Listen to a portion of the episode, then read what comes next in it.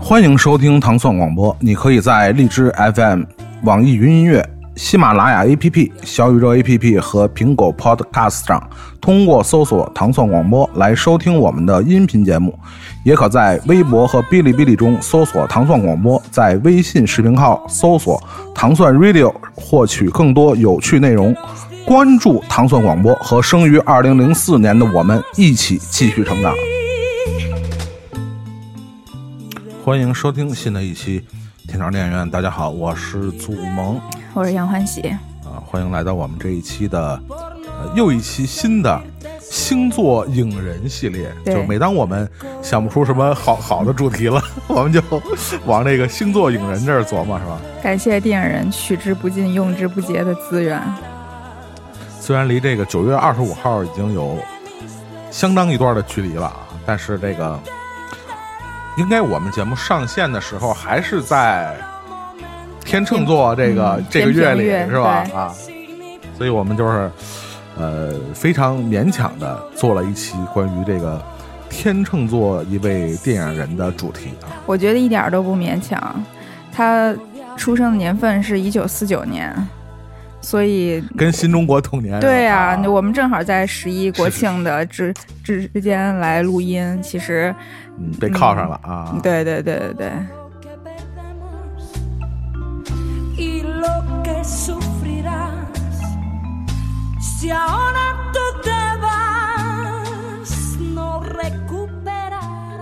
说起来，今天我们要和大家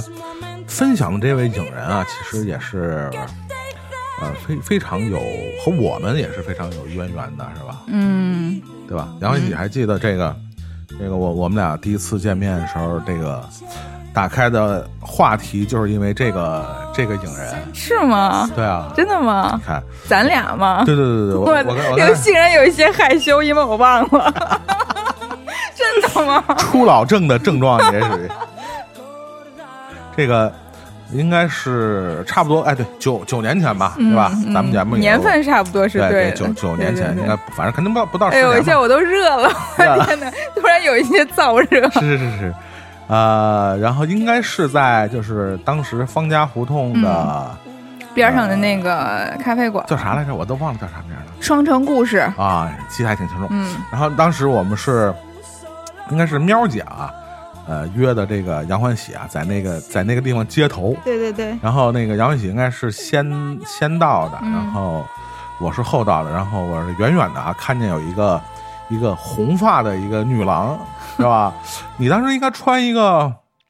你这你你瞎编，我都觉得是对的。不不不不不是不瞎编不瞎编，我印象特别深啊是。啊，呃，穿了一个不是红的，就是一个橙色的一个，嗯有可能是橙色的。风衣，好像是在、哦，在那儿坐着。然后哦当时，然后我就过去，然后就是礼礼象象征性的，风衣穿那么艳吗？我靠，那时候你找找，应该有对有那么件衣服。对我最近其实也正好那个就是无意中翻了一下，就多年前七八年前的那个衣柜啊。啊啊、我发现我靠，我以前的衣服真的是，就风格已经跟现在完全 对对对，不是一个 style 了，对是吧？对对对对啊。对，我跟大家那个，我跟那个听我们节目的听众朋友们描述一下啊，现在坐在我面前的那个 杨欢喜啊，现在是一身黑，一身黑，头发基本也就是红色也掉的差不多了，也基本是个黑，所以这就是嗯，差不多十十年时间对一个人的洗礼和改变，嗯就是这样的，从红色变成了黑色。但是我们今天要和大家聊的这个影人，他数十年如一日的红色，嗯从未改变。对我们今天要和大家分享的这位我们的星座影人，就是九月二十五号出生的天秤座天秤座。嗯呃这位影人就是西班牙导演佩德罗·阿尔莫多瓦。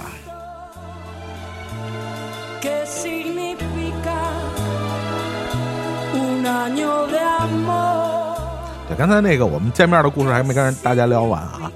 然后，呃，我当时看见她，我一看，哎呀，我说这这这这小姑娘挺挺艳的啊，就是这色儿。对 对对，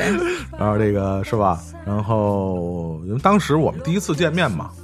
然后我记得在这个咖啡馆的时候，好像还挺拘束的，有对有一点有点拘人。后来是换地儿吃饭了吗？嗯、我咋不记得呢？咱们仨好像吃饺子去了吧？啊，对对，吃吃吃，对对对对对，后来就是喵姐出现了嘛，啊对对对，然后这个我们就是在在饭饭店，然后就是一来二去，就是因为大家想呃成立这么一个栏目嘛，嗯然后作为互相之间为了这个比较熟络，找一些大家都切入点哎熟悉的话题，嗯然后也不知道怎么的，就有一些印象了提起，在那个了这个饺子馆我有一些印象了。对嗯，在一个非常那个非常中国的饺子馆聊起了一个西班牙导演，对，然后对说起了阿尔马阿尔莫多瓦，当时具体聊的什么话题，其实我觉得应该无外乎也就是互相了解一下，哎你最喜欢导演是啥，你最喜欢电影是啥之类的这种破冰的话题。嗯，反正他当时杨欢喜肯定是一聊的话，他第一时间可能就是提到了阿尔莫多瓦导演啊。对，反正别人一般问我这个话题，我一般就是就是没法跟人聊，啊，就是那个后 后后宫太多了。就是因为呃，平心而论啊，嗯我觉得阿尔莫多瓦在我的这个呃，比如说这个喜欢的这个名单里边啊，嗯，呃，反正你让我第一时间想，肯定他不会排在特别前头。那肯定我我觉得对，就是我就绝大部分人，哪怕是影迷，肯定也是这种情况。录音之前我们俩还聊啊，就说阿尔莫多瓦在中国的这些呃影迷、文艺青年的心目中的这个位置啊，其实还是挺微妙的。嗯他呃，我经常说，可能很多喜欢电影的，不管你是资深的还是刚入门的这个级别的嗯影迷，其实呃，大多数人啊，就据我猜测啊，可能很多人第一时间你说最喜欢的导演或者最喜欢的电影，恐怕啊，当然我们这么说肯定没有一些没什么根据、啊，没事，这些那个就是保护措施也不用做了，就说吧，真是。对，肯定阿尔莫多瓦应该不会排在特别靠前。对包括这个在录音之前，我们还说，就是因为做这期节目嘛，跟这个影人有关的背景资料，我们还是需要了解一下啊。但是突然发现，也是我们两个人非常诧异的一点，他居然在三大上没有染指过任何一个金像奖，嗯就是金狮、嗯金棕榈和金熊。嗯嗯，他居然在呃阿莫多瓦的整个的呃，虽然他的是生涯还没结束啊，嗯但是呃看样子毕竟也已经得了就是那个呃终身成就对啊奖。得了终身成就奖，所以我我我觉得。基本上后后面他再拍什么片儿，应该这个三大就不太会考虑他。除了这个他的这个这个、呃拿过一次奥斯卡的最佳外语片和嗯奥斯卡的原创剧本这两个小金人儿，嗯，他有一些提名吧，嗯像那个佩内洛普克鲁兹，其实还是有有一些什么最佳女女主角什么之类的提名的，嗯，确但实好像没有拿到。呃，和我们印象中的他的，呃，起码在影坛上积累的这个成就和人气啊，似乎不太成正比。然后刚才我们俩也似乎，呃，就是聊到了这个，包括这个西语系的导演，嗯包括西班牙电影儿，呃，似乎在整个这个欧洲的，包括战后的这个电影浪潮里边儿，呃，都不是处于一个非常中心的一个一个位置，嗯对吧？包括这个可能有一定的关系，当然我们也不是研究西西班牙电影和西语系导演的专家和权威啊，而且我们也似乎对这方面没有什么染指啊，所以没什么发言权。但是我们仅就事实来讲道理的话呢，确实是啊，阿尔莫多瓦是一个我们。叫什么？借用那个萧亚轩那歌啊，最熟悉的陌生人是吧？嗨，就是似乎大家嗯。呃，包括这个在准备这期节目的时候，我跟呃杨焕熙也聊，我说我说翻了翻他给我的片单啊，还真的就是嗯、这陆陆续续的也都在呃各种场合，尤其是在资料馆都看过大部分啊，嗯。但是确实好像也没有这种成成系列或者成建制啊，特别集中的，在国内好像办过什么他的影展啊这样的。北影节有过一一八年的北影节、啊是，就是基本上第一次也是唯一一次，那个成系列的去放映他的电影儿，然后应该那个时候，但是其实也不多，五六部吧，最多了，嗯，就那一次。嗯其他时候就就就非常非常少，所以我当时你跟我说你都是在什么电影院看的，我还挺奇怪的。我说哪有那么多机会，就能在什么资料馆看啊？就是隔三差五的嘛，就是嗯不知道哪儿突然冒出来一部啊，然后看了，然后就是陆陆续续的七七八八的把他这片儿也就凑的主要的代表作还基本都他放过。他其实的作品说多不多，说少不少。就他现在七十多岁，嗯、片子应该有三十部左右。然后刨开前面的一些一二三四部，一些要么就是短片儿，或者是特别特别小众的那种，可能资源都找不太到的那些电影以外，其他的电影其实如果要是专门去拉一下，其实也比较也不是那么多，所以其实如果你说的拼拼凑凑也比较容易，其实就看完了。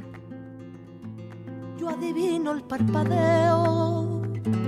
de las luces que a lo lejos van marcando mi retorno. 但是我觉得，嗯就像你可能正好也代表了一些比较非常有代表性是吧？对，啊。非常有典型的一种，呃，一说都知道。影迷也好，啊。就是或者是就平时电影爱好者也好，对阿姆多瓦这个导演的一个呃印象跟感受吧，对，然后就是你。一说都知道，但是那那几个片子呢，能叫得上名儿的，感觉就真的非常像，呃，老外对于张艺谋，嗯、一说都知道，哎，中国可能只知道一个导演就是张艺谋，然后他拍的片子可能只知道那么一二三部就没了，嗯，从那个就活着都不一定知道，嗯，嗯，就那几个大色块的英雄啊什么的，就这么说，他俩应该有很多共同语言。非常像，他们俩非常非常像。就这个也特别逗，也是就因为因为嗯、熟悉我的听友都知道，就是这个人是我最最最最最最喜欢的导演，所以我对他的了解跟热爱的那个程度肯定跟祖萌是不一样的。然后以前上大学在美国学电影的时候，我就跟我老师，然后我们俩去聊，就他也知道我喜欢他。然后呢，但是呢，因为我又是中国来的，所以我们老师作为一个电影教授，对于中国电影的了解其实也就只限于张艺谋这种。所以那个时候确实把他们俩进行过一些对比，其实也挺有意思的。但是阿莫多瓦、嗯。怎么说呢？就是就好像是大家对于他的这种呃了了解的程度吧，嗯，所以他自己感觉也不是特别像其他的一些导演说我。在自己的这个国家、自己的这个领域已经完全嗯尽在掌握了以后，然后要努力的去拓宽自己的疆域。他更多拓宽的是他作品的一些嗯故事上的和认知和主题上的一个维度，而没有在他的这个这个这个。活跃的范围去再去拓宽它的疆土，比如说去欧洲其他的国家，然后比如甚至去好莱坞什么的，甚至这个可能是他一直所嗯抵触的，因为他自己英文应该是特别特别差的那那 那种，所以他对于拍英语电影是非常非常的谨慎的。他最近不有一个那个新闻吗？对。找那个大魔王对。凯特·布兰切特拍的一个一个英语片儿，好像是是就就就整个就就搁 cancel 了吧？搁浅了，对、啊他们就是没有新闻说到底是为什么，只不过就是是从他的那边儿就说他这次没有办法再继续。呃，指导这个项目了，因为这也是他第一部全英文的作品，所以在最开始的时候其实是备受期待，就是全世界的目光都在他身上，结果又居然折了。我我作为他的对这个这个忠实的影迷来说，肯定是嗯支持理解的嘛。但是，嗯，你说真的什么什么原因呢？我也我我第一反应啊，就是是那种第六感的那种反应，是身体原因。然后我就很很害怕，就特别担心。然后尤其他之前拍的这个《痛苦与荣荣耀》，然后里面其实也在说了，因为他这个是半自传的电影，说了很多他自己健康状况的问题。啊，然后我就特别怕他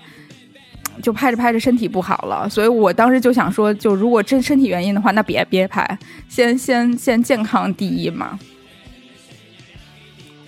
所以就是他的这个片子，他对我来说就是一个非常非常个人的存在了。所以其实一说到阿莫多瓦，我也很难说把自己带入到一个，嗯，就是这个这个。大众的那种对于他那个一说就可能对对他说，然后呃关于母亲的一切就没了，然后或者就是因为近年《痛哭与荣耀》很有名嘛，然后那个获了奖嘛，所以就是一下就这个是是片子是比较火的，也就这仨，其他都没有什么好像说出来是能破圈的那种片子。然后但是呢，他的所有的电影就是包括这几部。就是对我来说，是他整个的，我觉得是阿姆多瓦宇宙吧，嗯，就是一直是是笼罩我的一个存在，就是特别，我不知道为什么，就是从咱们节目创办到现在，嗯，我作为重点主播之一，但是并没有。任何一次把这个导演拿出来，嗯，好好的从头到尾捋一下，说一下，嗯，就是可能是一直没有机会，然后也可能是我自己，我觉得我没有能力，然后就是可以不自说自话的，就这个是我跟祖萌说了无数遍，在录这期节目之前，是是确实现在我很想。聊一次他，但是呢，我觉得我又做不到说能完全把自己搁在一个咱们嗯耳机那边或者手机那边的听友的一个一个立场，然后去去以那样的一个角度去聊他，因为他对我来说就真的是太私人了啊，所以我尽量吧，尽量就是嗯。给大家讲讲他电影里的这些故事，然后呢，我以为尽量讲讲你和阿尔莫多瓦的故事。哎呦，我多希望有一些故事，对，所以我我到现在我还是冥冥之中，我还是觉得就是在我这辈子里，早晚有一天会有一些连接的。嗯，到目前为止最大的连接就是那个。拥有了一张呃兔签的照片儿，嗯，然后就是因为他这个中间也是有一些故事嘛，就是前几年，然后应该是他的工作室，然后跟呃跟在中国的一个电影工作室有一个合作，然后就是可以在微博上发起有三个名额，就是喜欢他的影迷，然后来去给他呃。就大家可以征集嘛，就大家给阿姆多瓦写一封信，然后呢，就是这些呃被他所青睐的最青睐的三封信的这个创作者，就有机会能够得到他的一张兔签，嗯，然后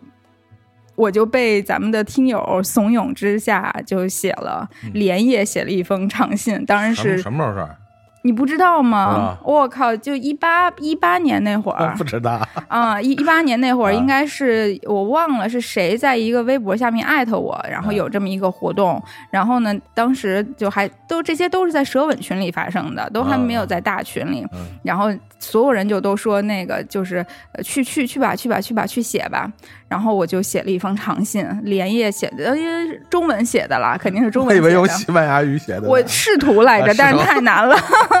是是，西班牙语可能只能写两两三行，但是我最后应该是得写了那种几千字那一种的吧，嗯。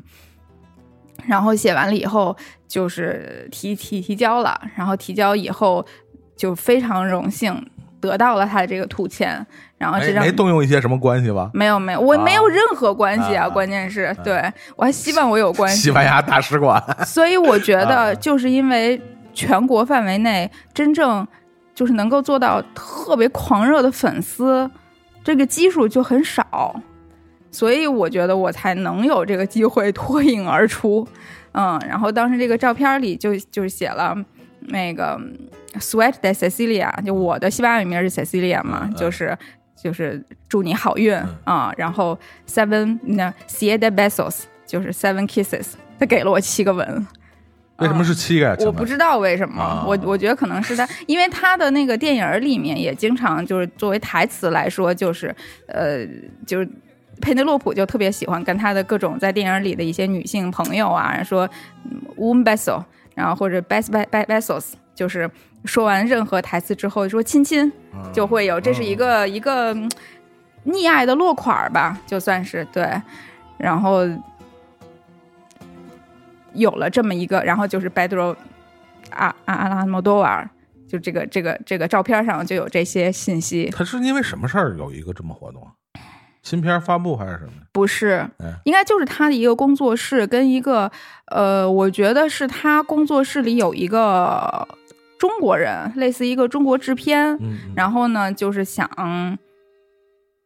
呃，由头我我真的是有点忘了，然后只不过就是有没有通过西班牙大使馆，我也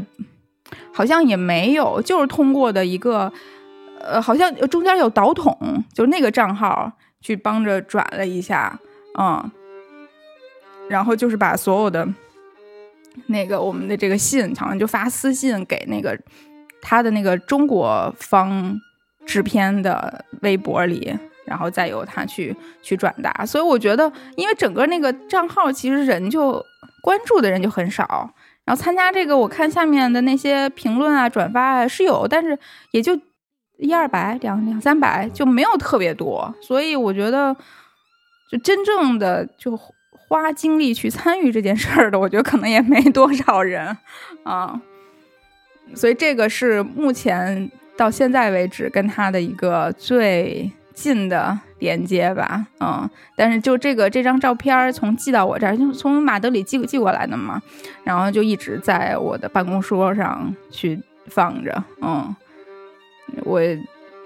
就好像因为他他写的那个是是祝你好运嘛，所以我就觉得希望他能一直保佑我，对，就因为。这一次我在重新看他的这一系列片子的时候，就是那种强烈的，就是刚才说身处在阿莫多瓦宇宙里的那种感觉，是 特别安全，就是那种你仿佛你进到他的这个电影里面的，你听见了这些音乐，他的这些有的时候浅吟低唱，有的时候又是很高亢的这种古老的西语歌。然后以及这些浓烈的色块儿，然后和他的呃这些情感里面，就真的是一种嗯庇佑的那种感觉。所以我觉得我这些我现在说的这些话，就大家可能很多人都就我觉得可能都不太能理解，但是。嗯，对我自己来说，就人生中有这么一个导演，然后他的这些作品对我产生了这么大的影响，是一件非常幸运和幸福的事儿。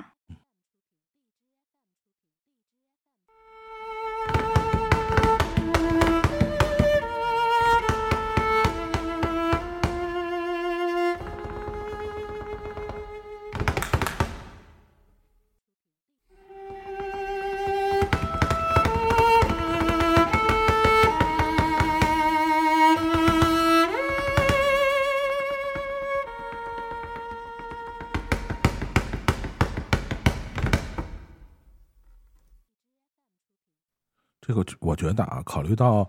呃，有的听众可能嗯、并没有非常熟悉阿尔莫多瓦这个导演啊，还是有必要跟大家呃简单的和大家这个这念叨念叨两句啊、嗯，科普一下，因为他他的风格，你先给我科普科普吧。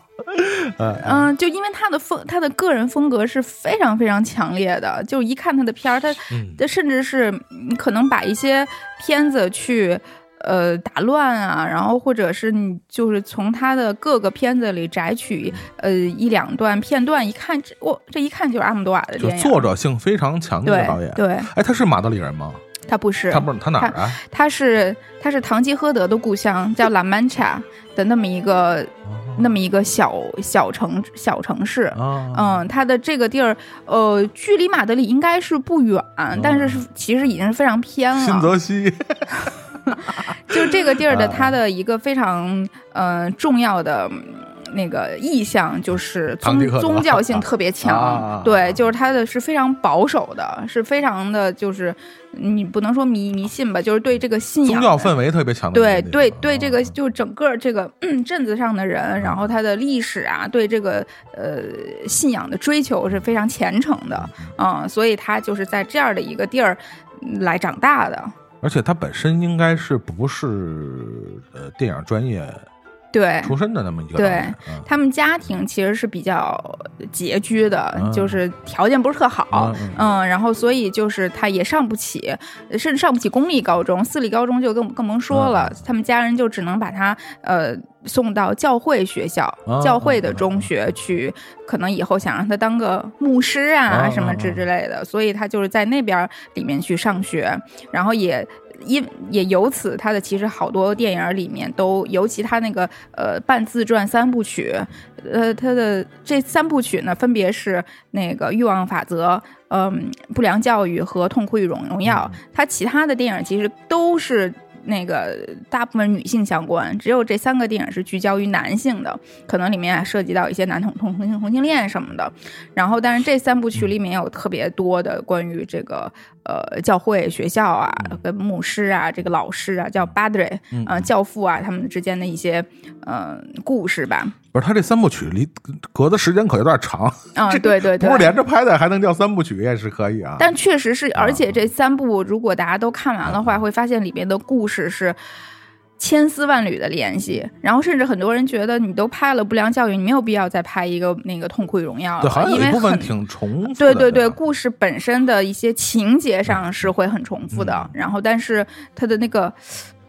呈现的感觉上，因为年代不同，那个导演本身的，我觉得他自己的心态也发生了巨大的变化，所以这三部电影的这个质感是完全不一样的。嗯嗯，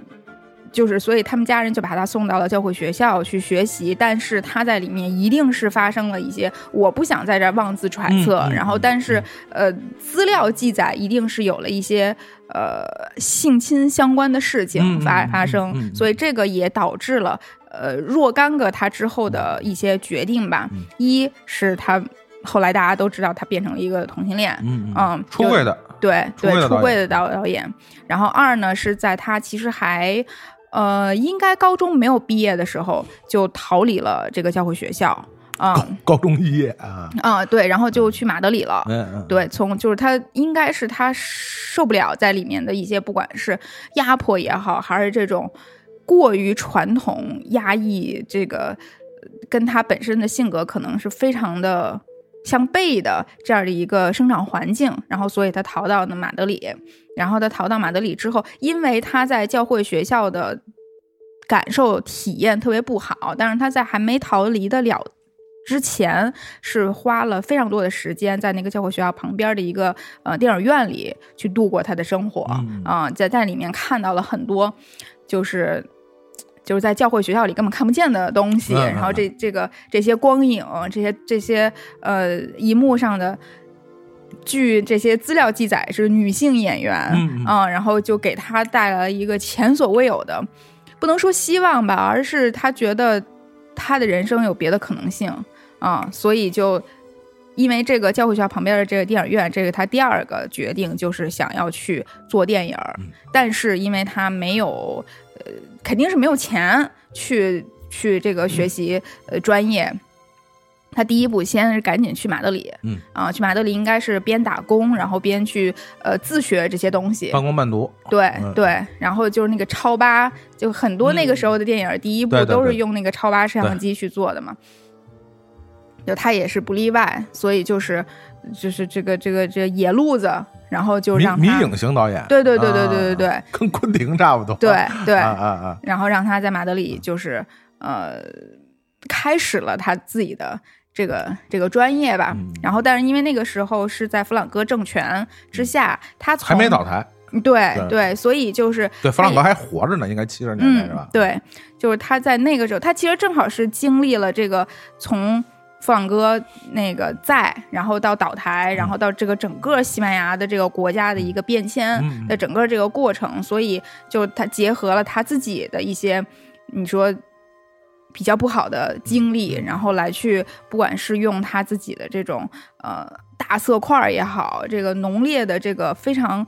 嗯奇情的故事情节对对对，也好，然后来去进行一个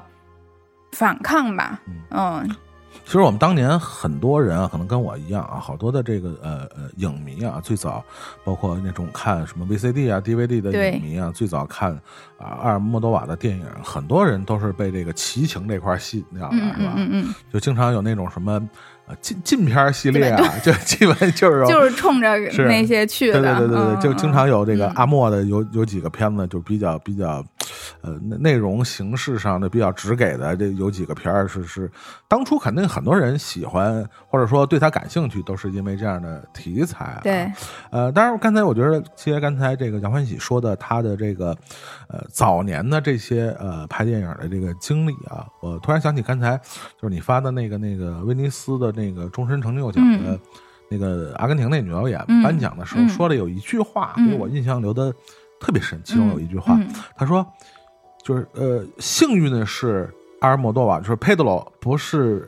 学院毕业的。”对，就这句话我我印象特别深。嗯就是说，呃，虽然我们我我我个人不是这个呃佩德罗电影的一个一个呃非常有有有有深入了解的人啊，但是确实你能感觉到，你包括刚才你介绍的他这些经历，就是嗯我我也不是特别了解，因为好像国内也没有关于他的专注。呃，好像据我了解的，好像并不是有特别好的版本。国外我我不知道有没有啊，但是国内好像确实啊，你是说他的传记什么之类的？呃传记或者嗯访谈录这类的，哦好像我自己都没怎么太看过，反正新的版本里边确实不多呃。简简中版的，嗯，应该是没没有。因为我觉得他可能都就是他，他也许会做，但是这些东西应该都在就欧洲小范围的去发一下，都不会嗯波及到咱们这儿。嗯，所以就是说，刚才你介绍的他的这个他这个背景，嗯，呃，确实直接反映到他的电影里边，就是呃，给人家非常直观的一个印象，就是确实有特别野的东西，就是非学院的呃非学院的这种这种气质在里边，就是嗯、我不知道这么说对不对啊，就是呃，但是也不知道。但是但但是就我就是，虽然你刚才我们就是非常简单粗暴的半开玩笑似的把他和张艺谋跟国师有一个比较啊，嗯但是呃呃呃，这个张艺谋先生也是呃张艺谋先生严格严严格来讲算是学院派，对吧？嗯他毕竟嗯是、呃学院毕业的，就是虽然学的不是导演，对对对，也是但是学别的。对，嗯但但是他的呃的这个用色的或者运镜的一个方式和跟对挺像的。呃，就是有像的地方，对对对就是特别浓烈的有呃冲击感的这样的嗯颜色，嗯尤其。呃，我我记得我我每有有几次看完阿莫多瓦电影，我记得我还跟你说过，就是这种就是颜色的冲击，你只能在大荧幕上非常好的才能感受到。嗯就是你你用一个呃，就是你们家电视或者电脑或者手机是呃这种冲击感是一定是被削弱的。嗯就比如说最经典的他那种呃关于我母亲的一切，嗯或者是就那个请高跟鞋这样的。出现在整墙的那样的涂鸦或者海报的那样的颜色，对，就是对对观者的那样的冲击的感觉，就是说你在呃不是影院的这样的观影条件下，其实你很难感觉到。就是我我之前在节目里也说过的，就是那种对吧，十六比九的那种那种嗯铺天盖地的那个红色的冲击，嗯嗯，和你用一个就是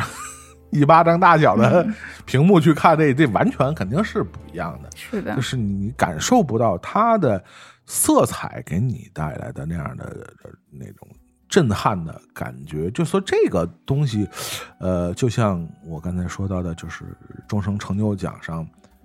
这个女导演非常，我觉得是非常切入核心的一句话，就是说非常幸运。她不是一个学院派的，或者说她并不是一个学院教出来的导演，嗯她才能用一种非常的个人化的样的，但是又非常有特点的方式，呈现出他这种，就是对吧？这么多年以后，我们还能非常容易辨认出来的这种作者性的电影，觉对得还是就像你刚才介绍的，他这种绅士，身世其实嗯有很多的关系啊。虽然我们嗯没有看到，反正我个人没有看到关于他的这个非常权威的这个传记啊，就是作者授权 是吧？这个、嗯。这样的传记可能在、在简中简中，我不知道如果大家有有看过他的，尤其是简中版本啊，疯狂扔给我，啊疯狂扔。疯狂扔给我。咸鱼，好吧，对对高价卖给杨欢喜啊，多少？钱我都买。加三个零，我跟你讲，真的，我跟你讲，好多就是那个绝版的简中的书啊，我我看见的好多标价，起码嗯。都得、呃，就是上上千。嗯，没事儿，英文的我也看，都可以扔给我。西班牙语还差点意思，西西语的你也卖给他好吧？西语我让他给我翻译一一下点。点学哈。对，其实你刚才说到它的这个色彩啊，就是，嗯、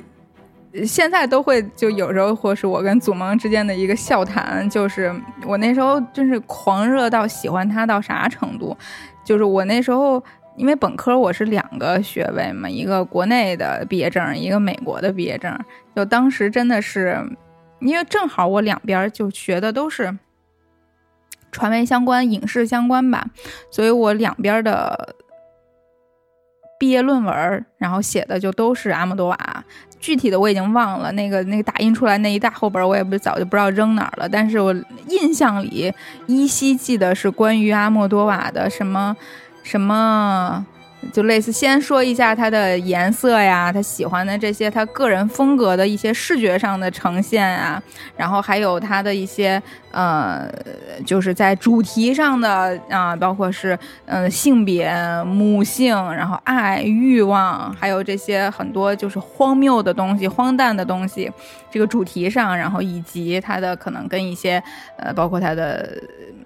它的生长环境，然后那个时候的历史，然后做一个它的连接吧。就我那个时候的认知，也只能写到这份儿上了。你你这么着插一句，啊，你再找找，你找找那你要找着了，照着念，我们还能做好几期，还省事儿了。我跟你讲，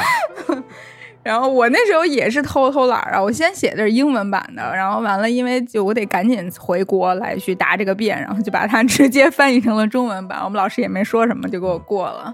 所以那个时候我真的已经忘了，我是为了写这个论文而去看的他的全集，还是我先看的他的全集，然后爱上这个导演的，就是。你说，嗯，他的大色块儿，然后必须得去大荧幕看，但是《Back to》那真的是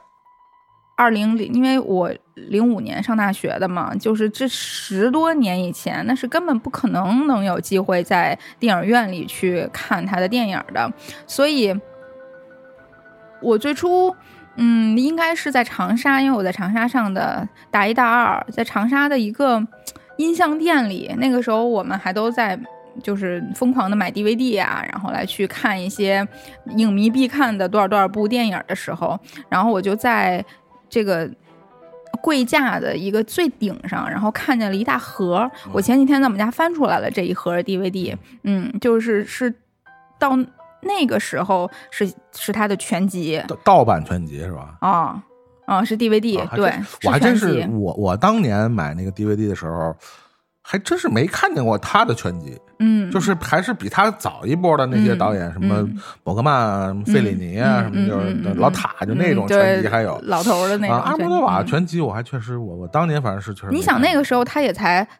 四五十岁，对对对也没多大嘛。然后当时就这个拳击，因为它是一个紫红色的盒子啊、一下就吸引了我的眼眼球。啊不是不是，就是啊偏偏这种色儿吧？啊啊，对啊，啊啊啊！啊，就是那种玫紫色的那那那那种颜色，就它在一堆，如果是你说的那个老塔、伯格曼那些嗯什么嗯，包括希区柯克的，就这种的黑白盒子里，真的 太出挑了 啊！然后我一下我就被吸引了，我都不知道他是谁。我觉得我买它的时候，我根本就不知道他是谁就。那时候一般还是呃，就像你说的，就是他处于那个年龄段，还是属于就中生代导演。。对对就，一般来讲呢，中生代导演一般还不太容易盖棺定论，因为他还属于一个创作的一个相对来说还是一个高峰期的这么一个情况。嗯，一般不会就出全集，你明白吗？嗯大家觉得他还没到盖棺定论的时候的。对对要买全集，但是反正安妮伟他就有了那么一个全集，然后他嗯、应该一直是到回归有回归吗？好像回归了之后出的，但是至少前面的那些东西我全部都看全了，什么高高跟鞋呀、机卡呀、崩溃边缘的女人啊，然后那个欲望法则呀，嗯、然后一直到那个不良教育也都在那里面，嗯，就是就是我靠，就那个时候真的是一天看一部吧，然后就有的时候觉得看看也混了，就就是因为里面的你说它的特别容易混。对，奇情 就全都是那那那些东西。一个啊是因为呃呃呃内容和题材有有有相似和撞车的，对对对，对就是我我们说阿阿莫的他的那个就是作者性啊，因为他呃相当一部分他的内容和题材都是取决于跟他自己生活有关啊。嗯虽然我我不是那么了解啊，但是我就猜测的对对对毕竟就是内容相似的东西太多了，对吧？然后就是演员的相似性，对对吧？御用一堆御用，对，还有一个就是他这个御呃风格，尤其是它色彩的这个、这个相似性，所以他的作品其实。呃，还是大体上来讲，还算是高度统一的这样的东西。对对对对就是你你把他的从早期的作品一直到他比较新的作品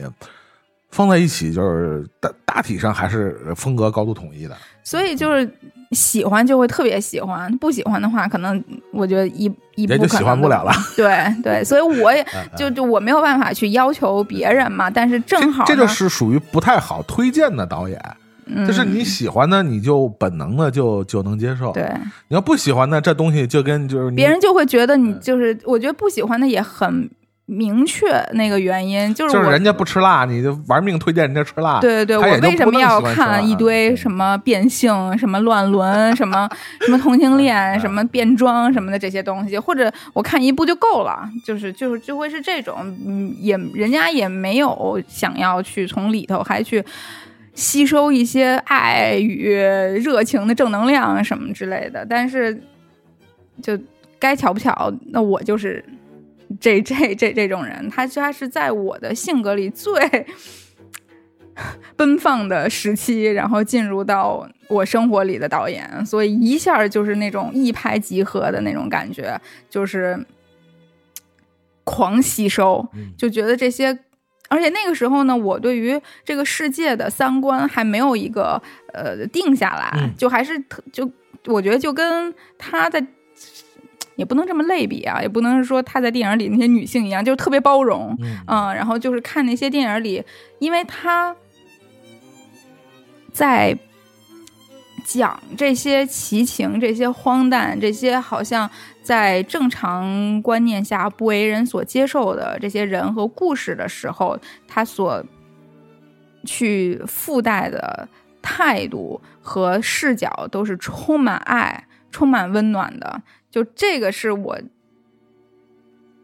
最重要，也是最初去一下就被这个导演所吸引，然后疯狂爱上的原因。就我觉得他这个人是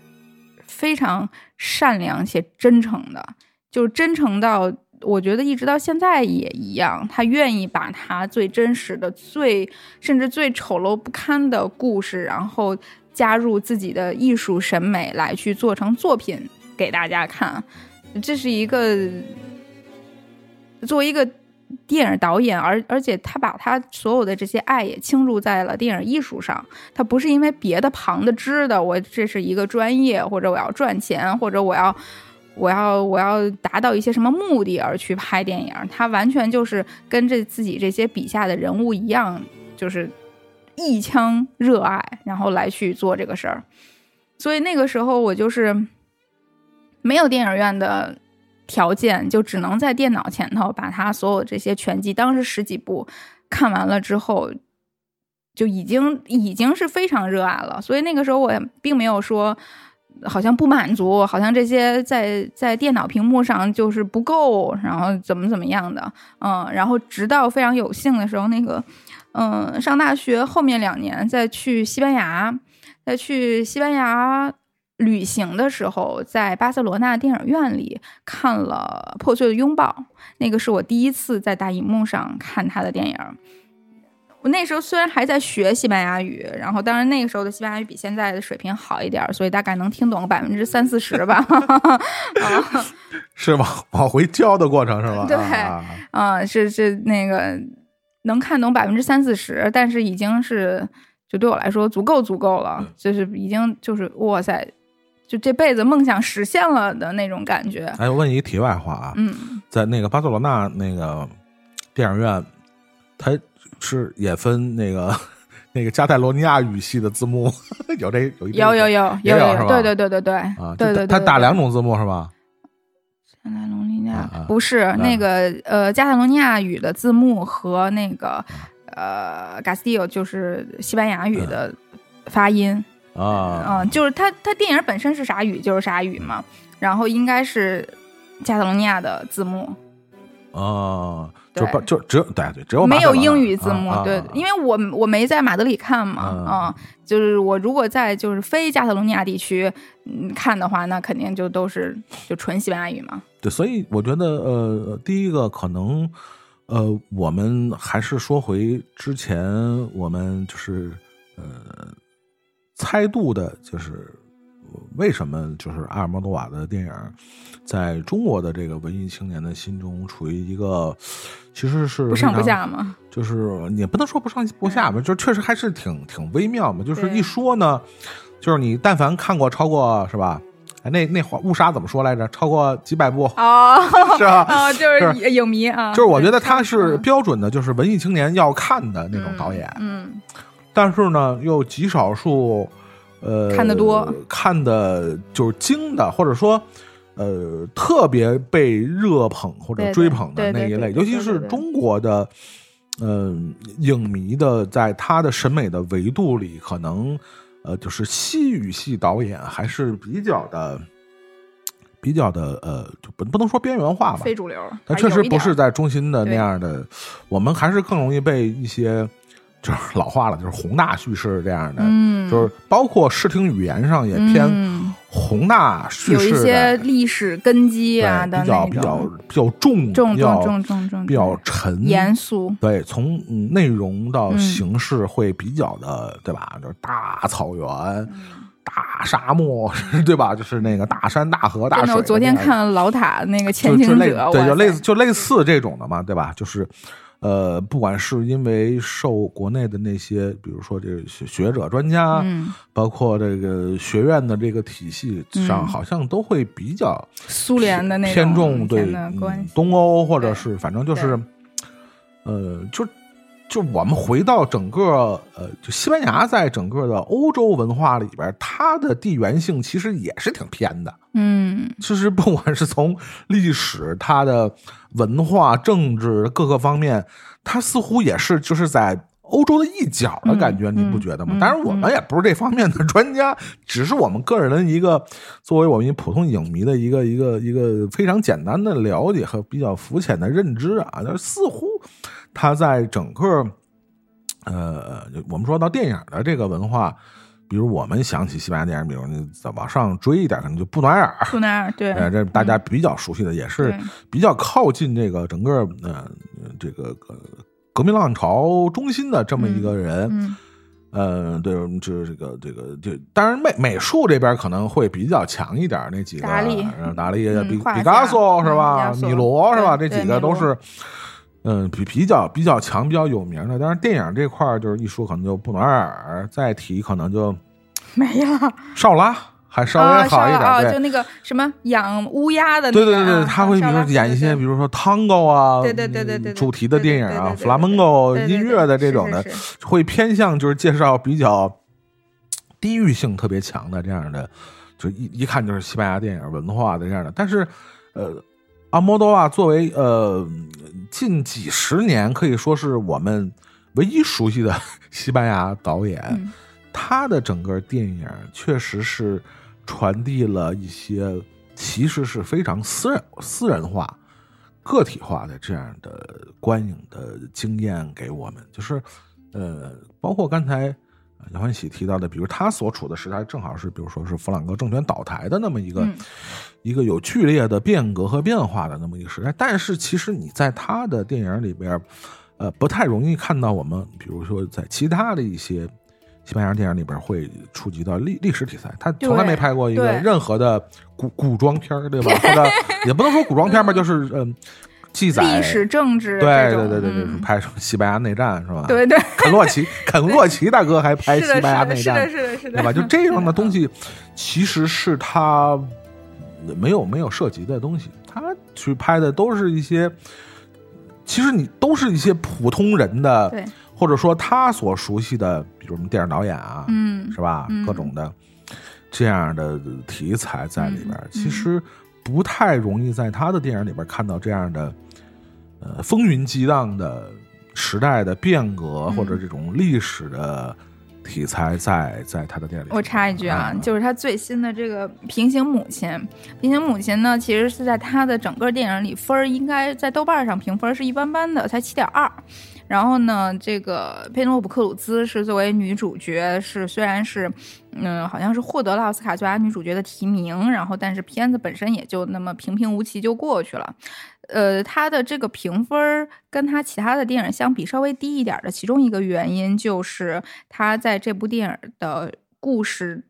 说了两条线，其中一条线就是他最惯常的这个母亲相关啊，然后这个。呃，这个这个这个母女的一些呃狗血的故事啊，就可能会涉及两对母女，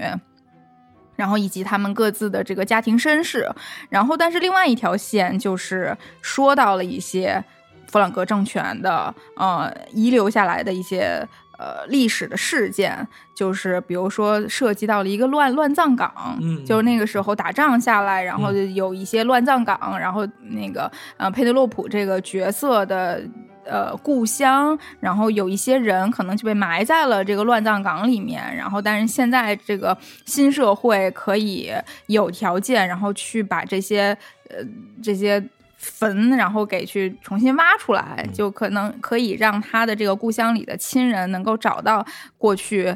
因为战争而死去的，而甚至就是尸体都找不到的这些人，然后所以就这一条线，他其实是花费了很多的精力跟笔墨去写，这这好像是在他以往的从来没有过的。对，这也是他在就是年逾古稀，七十岁是古稀吧？对对对对啊，对对，年逾古稀以后，他就是 我觉得跟他的可能。这个人心态老了之后的心态真的是不一样了，嗯，他愿意再去这这个方向上去做一些尝试。以前他可能把他所有对于这个，因为呃嗯、呃、历史的这些风云激荡而去产生给普通人的影响，然后放在他的这个所有的这个故事的荒诞里面，埋的会比较深这个。对对对对对，然后但是现在他愿意放。把它拿出来说，然后直面历史的伤痛。对对对对对，然后并且借那个佩内洛普这个角色的口，然后去跟那个新一代可能才是二十多岁就 Z Z 世代零零后的人，然后去说这些东西有多重要。你们别天天跟就天天就知道听歌，跟什么以前发生的事儿都不一都不知道一样，然后来去做一些这这个说教，我觉得还挺可爱的。哎，你说说一题外话，所以就是很多影迷会觉得这两、两条线特别割裂，他因为他不擅长拍这个，所以就觉得特别突兀。嗯，就我我我觉得还好啦。然后因为就是在他电影里没见过，我觉得挺新鲜的。然后也能看得出来，这个导演的一些还是在还是在变化的。嗯，你接着说。没有，就是说你刚才说那 Z 时代啊，嗯，零零后都是 Z 时代是吧？对，哎、你说一零后不会又是 A 时代了？又 轮回来了，无聊，有点无聊啊。对不起，这梗有点冷啊，对不起。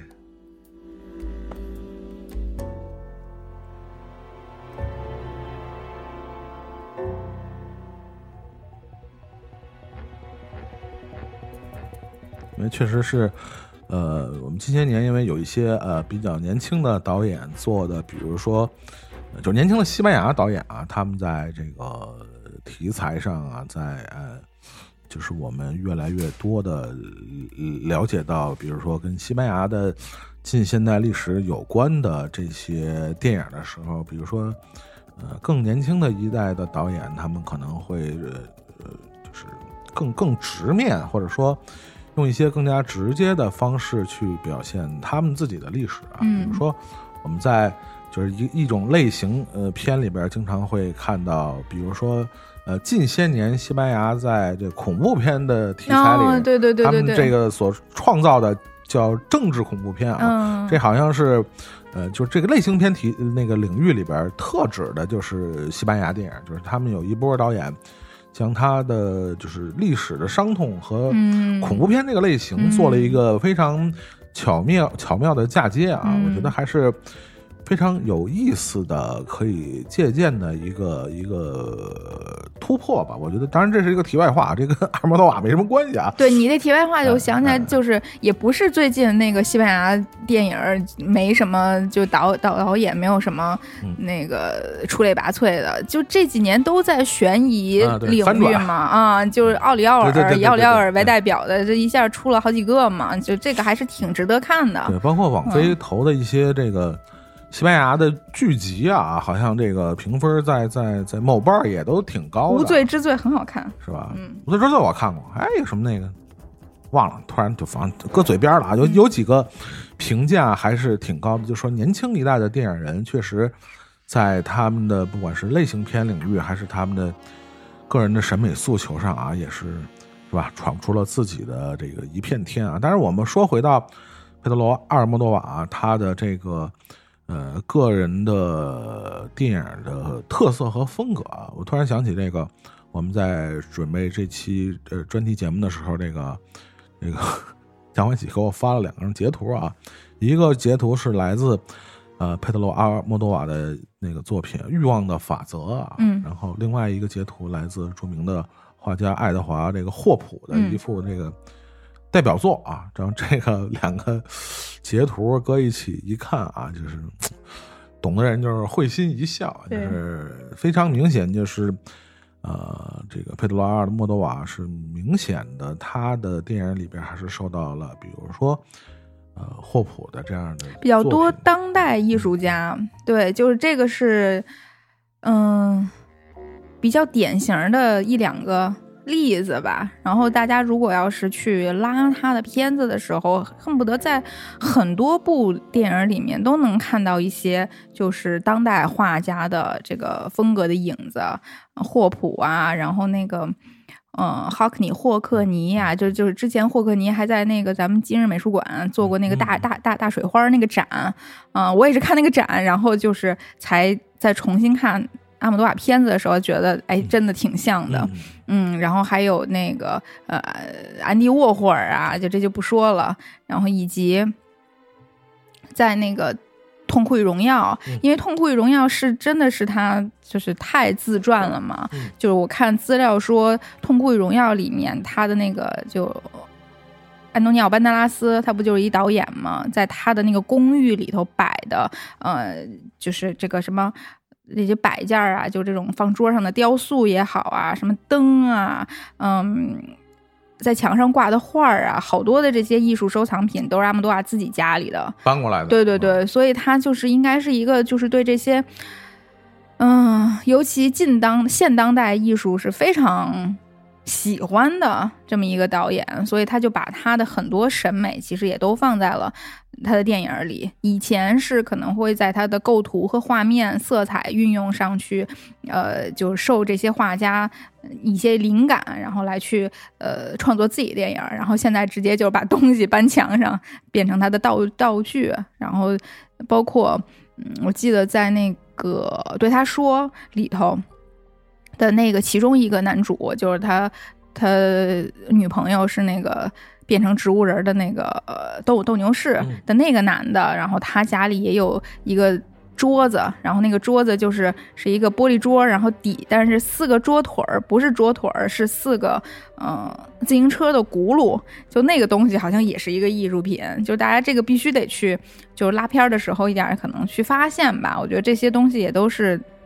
看阿莫多瓦电影的一个非常嗯有趣的元素。说到这个啊，痛苦与荣耀啊，这个算是阿莫多瓦非常呃近的一部电影啊，相相对来说比较近的一部电影啊。呃，我觉得这也是这个也是这个杨欢喜比较向大家个人比较推荐的一部作品啊，可以跟大家，尤其是没看过的朋友，大概聊一下这个，算是一个非常有代表性的、带有非常的嗯鲜明的个人自传特点的这样一部电影，就基本反正你你算是总总结性的电影了，是吧？对，对他人生的一个阶段的一个非常总结，啊、非常嗯。明显的一个总结啊，可以可以跟大家嗯多多聊聊这个《痛苦与荣耀》啊。我就是昨昨儿刚看完，我一直这片儿新片儿那几个我都没看，呃《胡里埃塔》我看了，嗯电影院看的啊。嗯嗯，《胡利亚塔》我也是电影院看的，但是你知道这个片子哦，哇塞！我先那个两两分钟说一下这个片子跟我的渊源。嗯，那是哪年的上影节呀、前年吧，还是大前年？疫疫情以前呢？一九年的上影节嗯，一九年上影节。那时候已经没有在放假了，然后我专门就我听说上影节居然放《痛苦与荣耀》，就那个时候我我也没看，什么资源什么都没看，嗯，就是呃，就对这个片子我当时的这个激动啊，就因为看见它的海报，它海报大家能看见这个呃真人是安东尼奥·班德拉斯，然后但是投在墙上的影子是阿莫多瓦自己的影子，我靠，我都已经疯了，就我就我就变成了一个追星狂，就迷迷妹的那种东那那种那种存在，我觉得哇塞，这个片子就是我都不知道该以一个什么样的就是。平静的心态去看，然后后来知道在上影节会放的时候，我就专门打了一个高铁的的，然后今天去明天回的那那那种，然后专门就是去晚上美琪大剧院，然后看了这个《痛哭与荣耀》，然后它这个因为美琪剧院本身就是那种。剧院感特别强的，大家也知道，在阿莫多瓦电影里面，就这个戏剧，呃，元素就在他的很多电影里都有，所以他作为一个电影导演，他对于戏剧也有着非常强的热忱，所以也会把这个元素放在他的很多电影里。然后在美琪剧院这样一个环境下，然后呢，那天又下着翩翩细雨，其他的。因为都是影迷嘛，然后我觉得当场所有的人都是非常熟悉阿姆多瓦这个导演的，然后以至于我们那一场，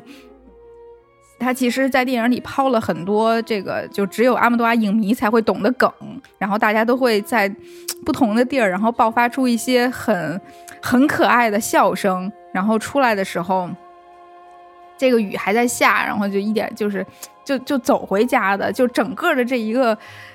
我去看《痛苦与荣耀》在上海这个这个观影的过程，这个体感都非常非常的好，然后还特别逗，就有一个听友回来在微博上还是在咱们群里跟我说 说那个，嗯，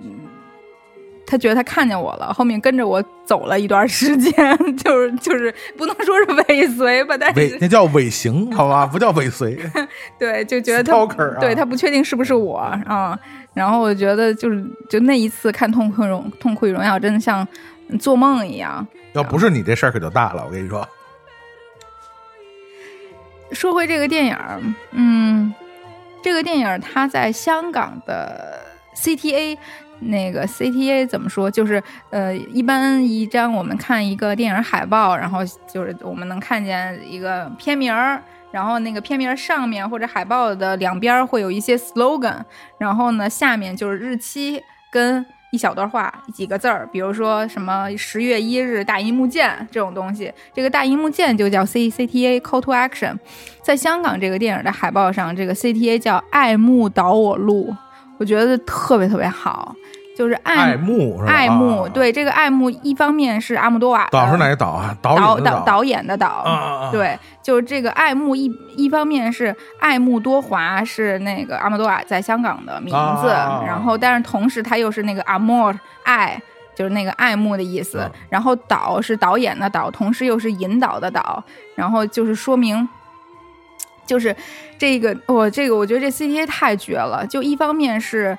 把阿莫多瓦自己的名字嵌进去了，然后他是好像体现了是他的一个嗯、自传性质，然后同时也代表了就是他这个安东尼奥·班纳斯这个导演在里面，他所有的这个嗯、作为导演的这一生，其实起点都出于爱，嗯，就是就是。我觉得是首先啊，就这个这个这个这几个字儿已经让我起鸡皮疙瘩了，嗯。这个我们在说这个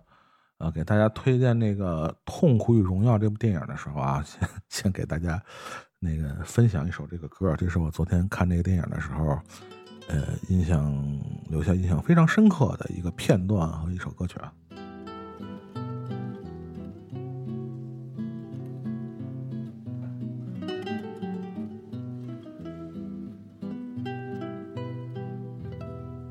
Oye,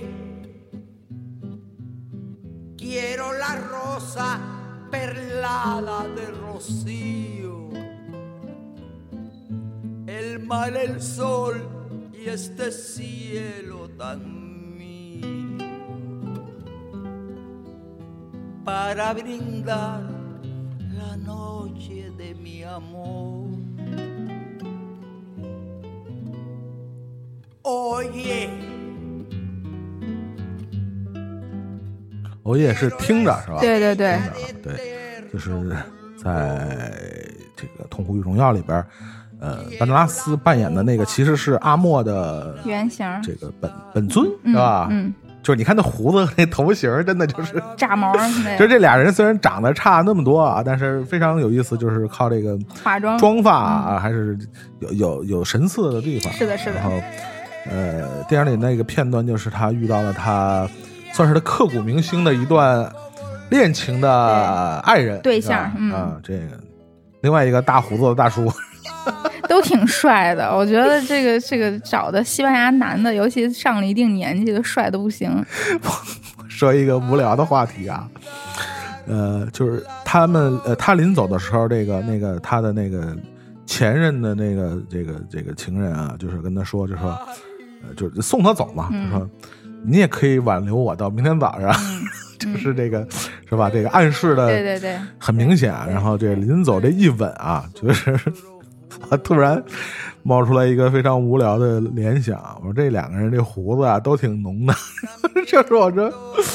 呃，哎，但你觉得你觉得是不是因为那个老外这个毛发比较软，亲起来的感觉会不太一样？我觉得如果两个啊男的，这个肯定是他就更。哎呀，我觉得更性感吧，啊就是更嗯，就有那种湿漉漉的粗糙感，然后更更更性感，是那种那种感觉那觉。天我忘了是跟谁聊起这个这种这个话题，就好像这个、就是就是中国啊，就是好像这个就就好像亚洲地区好像呃对这个男性这个留比较浓密的毛发啊，好像似乎在审美上都不是特别在线，尤其是相对这个比较欧美的这些男明星，你看都比较喜欢蓄须嘛，对对对对，对就胡子拉碴的二十多岁的有的是那帮，对对对对。但是你看那个我们这边就是，不管是中中日韩这几个地儿，好像似乎这个男明星留胡子都不是特别的，一个是不太成功，也似乎造型也不是特受欢迎。你不一样啊，我觉得就是跟人种，就是你的就留那个留不了那么密的胡子，其实是是吧？对，一肯定是他的基因，就是你长你也长不出来，然后二肯定跟那个脸型也有关系，就是他的中就是东方人、亚洲人那轮廓感肯定就不如西方人的那么，就是他的就好像雕塑一样啊，他该凹凹该凸凸，然后他给了这个面部的轮廓跟他的立体，就已经给了这个胡子一个充分的发挥的空间。不是我跟你说，最关键是什么？是是发质不同。嗯，就是那个老外真的是、啊对，它是嗯软还密。这个亚洲人呢，普遍那个胡子，因为我胡子还算比较重的啊，哦就是它是相对来说没有人家密，还硬，你明白吗？就是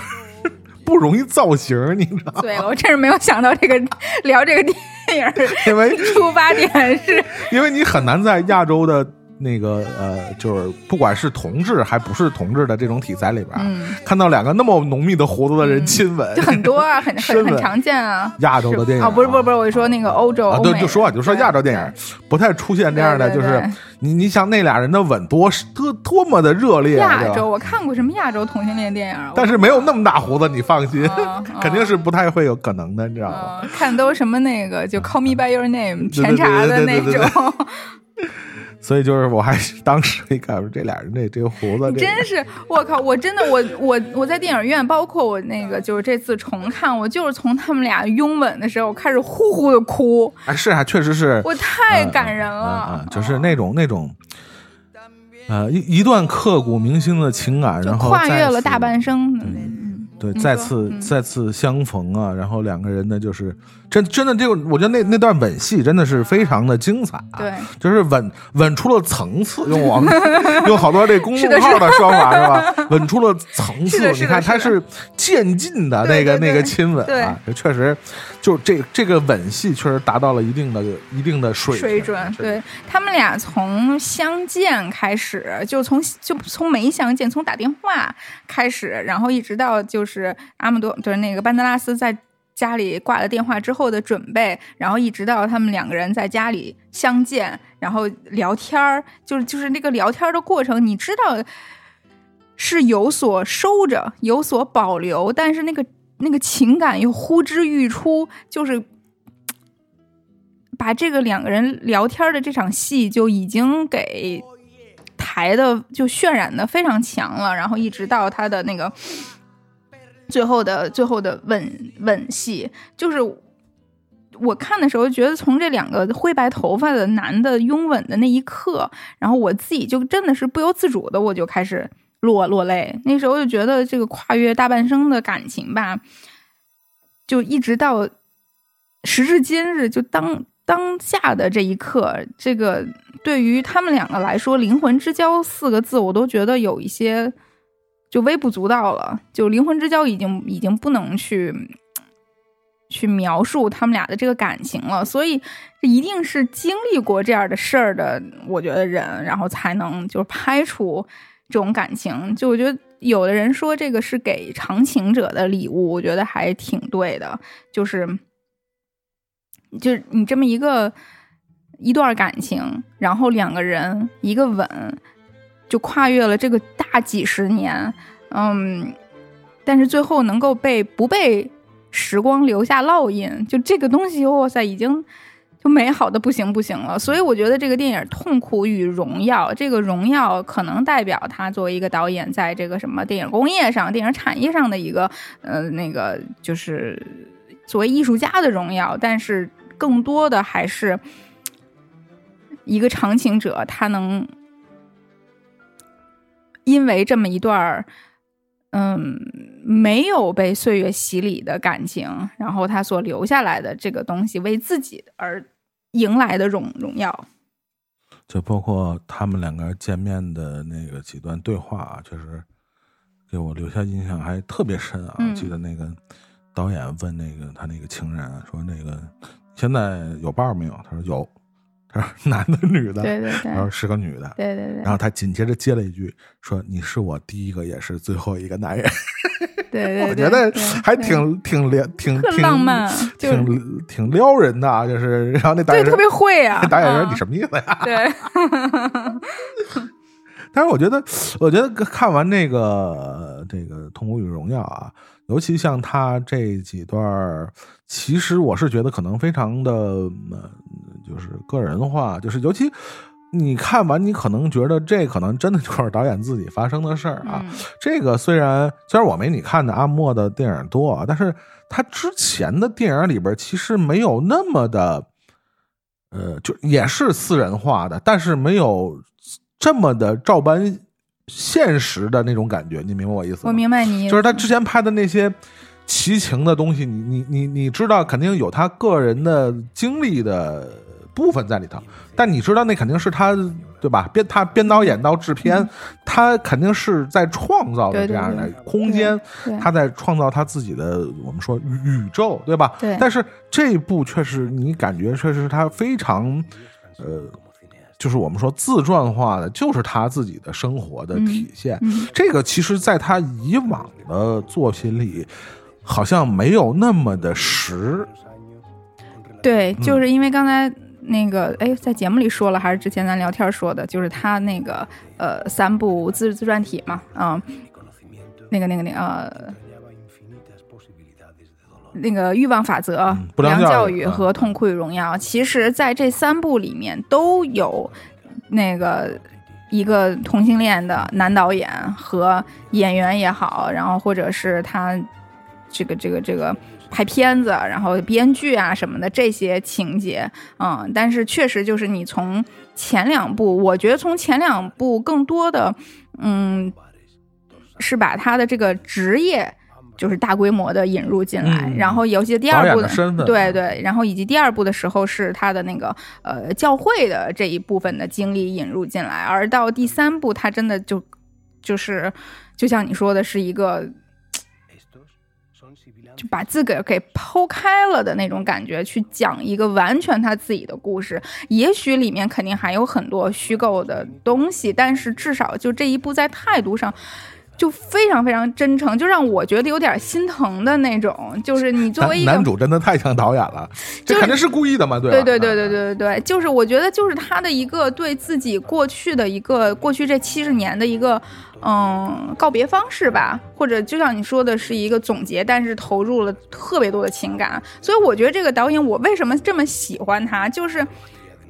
我觉得某一些方面，就我俩可能是同类，都是那种就是特别多感情的那种人，就是这个这个情啊，它不一定是爱情，它就是这个感情特别充沛。所以我自己的解读，可能就是在他七十岁的时候，嗯，他对于他自己的大前半生，然后有了一些呃，这个这个从嗯，如果从一个创作一个虚构的故事，已经无法去抒发够他的这个情感了，然后而去选择把自己整个的撕开、抛开，哪怕就是非常的疼，因为它里面的所谓的痛苦，其实是除了这个这个情伤以外，除了他在经历上的一些呃不好的事情以外，更多的就是他身体上的疾生理疾病，对。这些病我相信也都是真的，因为他他现在其实走路都是有一些就是问题，嗯，他的腰啊，他的背啊，然后导导致他走不快嘛，就是完完全是一个老人的蹒跚的那种感觉，所以他整个的身体上的痛苦一定是真的，所以就是他愿意在这么一个电影里把这些东西所有东西去重现，然后我觉得这这个这个一定是他自己。想要去抒发这个东西，然后从而这个东西一定能给他带来一些，嗯，慰藉也好，或者是一个可能想要 I don't know 重新开始啊，这个就不知道了。对，所以作为一个人，然后作为一个电影人，他可以七十年真诚到这个程度，我觉得就很难有别人可以比拟。如果让你跟呃大家推荐或者分享这个《痛苦与荣耀》，呃，你你会怎么跟大家介绍这部电影？嗯，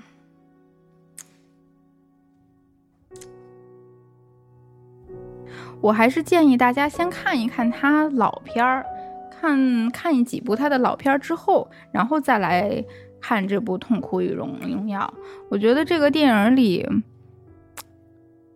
比起他其他前面的这些热烈激情的东西以外，其它展示了太多的温柔。虽然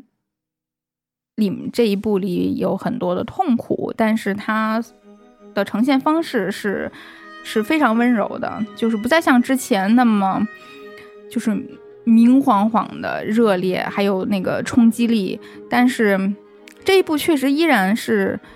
感情是浓郁的，但是更加绵长。嗯，像他其他的电影一样，这一部也有多线叙事，除了他跟他这个呃前任的这个感情以外，然后还有跟他呃母亲的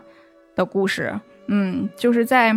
还有一个小哥哥，对对，就是这一部分也非常的有可看性，就是这个真实与虚幻之间，我们看到了一些更加现代的表达方式。就虽然是他的暮年之作，但是一点儿都不老派，就特别的现代，特别的酷。嗯，他把他的童年和老年的这个回忆，呃。所做的切换也让人觉得，嗯，就每个人都是背负着自己的过往，所有的东西在生活，然后带着以前所有的遗憾和痛苦走到当下。但是呢，你也永远可以在某一天、某一刻选择，把这些痛苦化作一个别的力量，然后继续上路。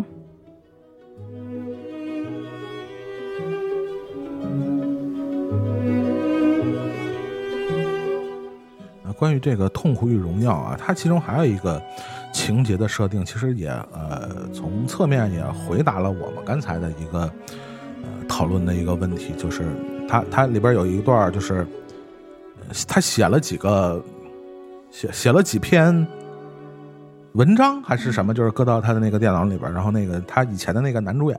跟他翻车那马逼了的那个，就那那哥们们儿。马屁翻对，就是后来就是就是他俩又是那什么成为了道成为了道友，知道吧？然后这个有一次，这个那个那个那个导演正在那儿那个昏睡，然后那个那哥们儿翻开他电脑，就发现有几个几篇文章，其中有一个是什么瘾君子吧，是吧？叫毒瘾啊，还是那个文章？他说看，我说说导演这这太好了，嗯这你这么的，你你写你写写一个剧本出来是吧？你你交给我，然后你让我演，我绝对我事业操第二春，绝对的是吧？然后导演当时非常明确的就拒绝了，然后后来又因为什么，就是一来二去，后来对对，他后来在那个那个那个那个一个资料馆的一个什么座谈会上是吧？他把那个主演又损了一顿，然后那个导演那个演员又跟他妈逼了，然后 然后最后他又是出于某种我觉得这种就是导演跟演员之间关系也特别真实，是是是嗯，完全不给面儿啊！然后最后他又去找那个演男演员，然后又拿着那个就是他非常欣赏的那个剧本跟他说：“说我我我我想了，我又想考虑了一下，说我我觉得我我也赞同你的说法，我决定这个把它写成剧本，但是我我交给你，嗯，但是不能数我的名字说我的名字。这个其实，呃，他这个情节的设定其实也很好的，某某些程度上很好的回答了我们刚才的一些疑惑吧。我觉得他的，呃尤其是他早期的一些呃电影里面的一些呃情节，呃，也许他用了一些其他的方式，呃，把他自己个人的生活嗯或者一些经历，嗯呃，用一些不太容易被亲历者察觉的方式，嗯是他他里边也交代了，就是觉着我把我自己这么私人的感受写出来，嗯那些。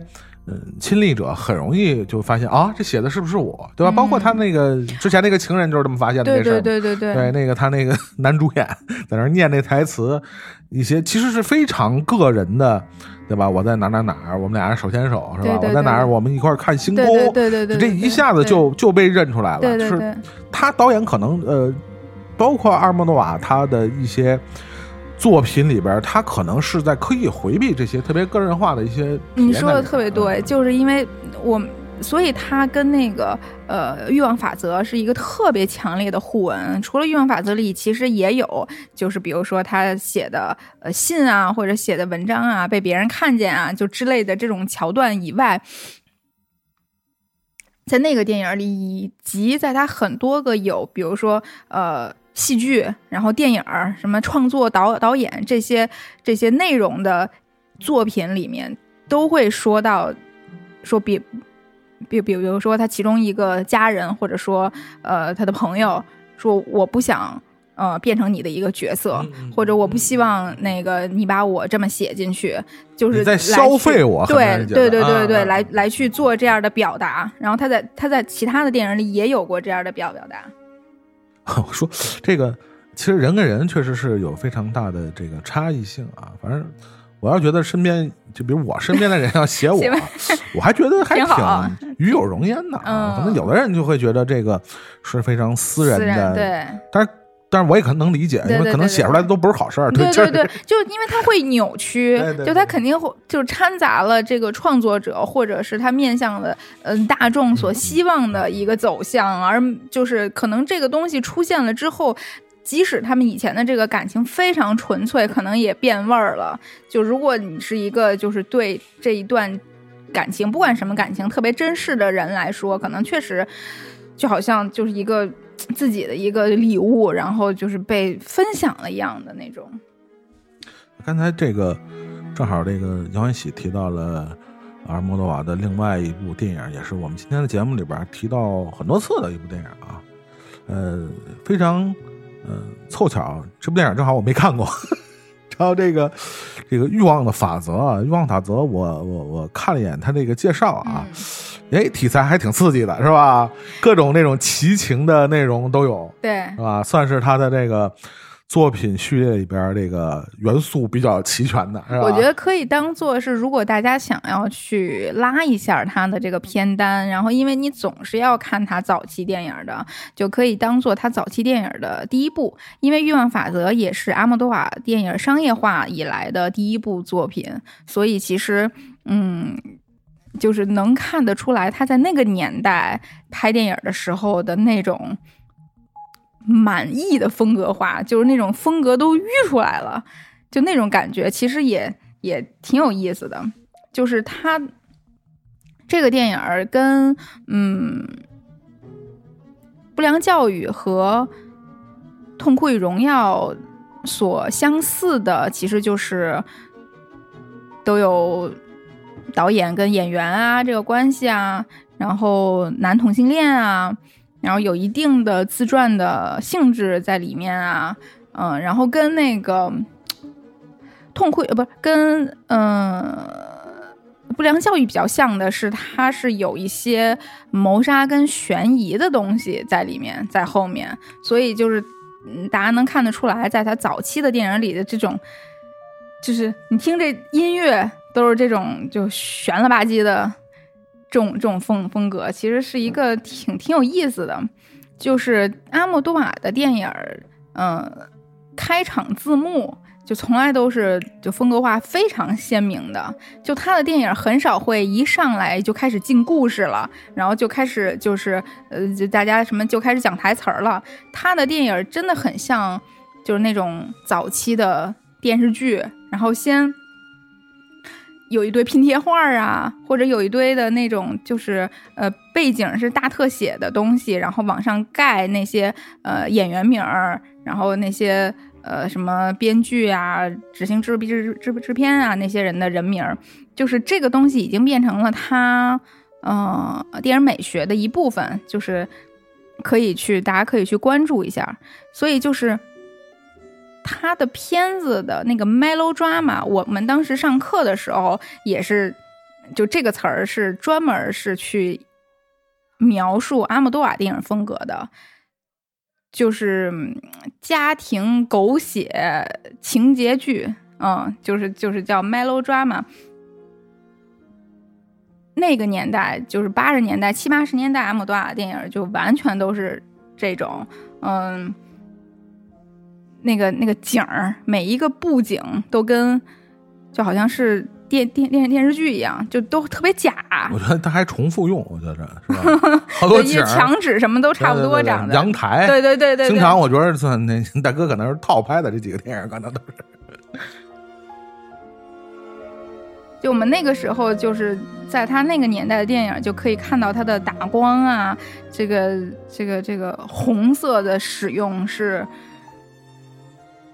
大肆的，就是那种根本就不收着去用那些红，然后尤其这个片子第一场戏就非常的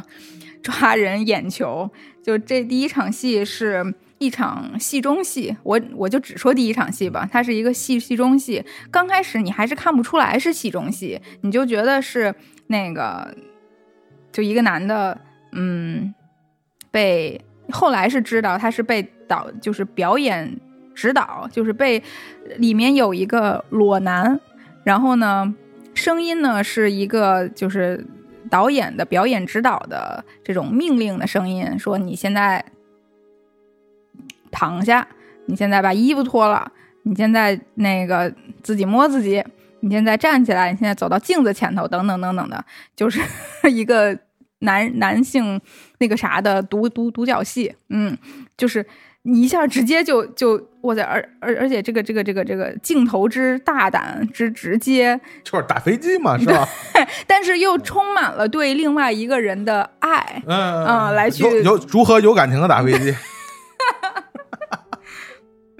就是根本就不顾及观众的。嗯对，所以那个时候的，阿莫多瓦真的是非常大胆了，不要只嗯给，就是对对，然后这个里面的呃变性啊，然后同同同性恋啊，变性也都只是男变女，就不可能会有女变男这么一说。真是。对，他的所有的电影，几乎所有的电影，我只能说几乎所有的电嗯影，就是我们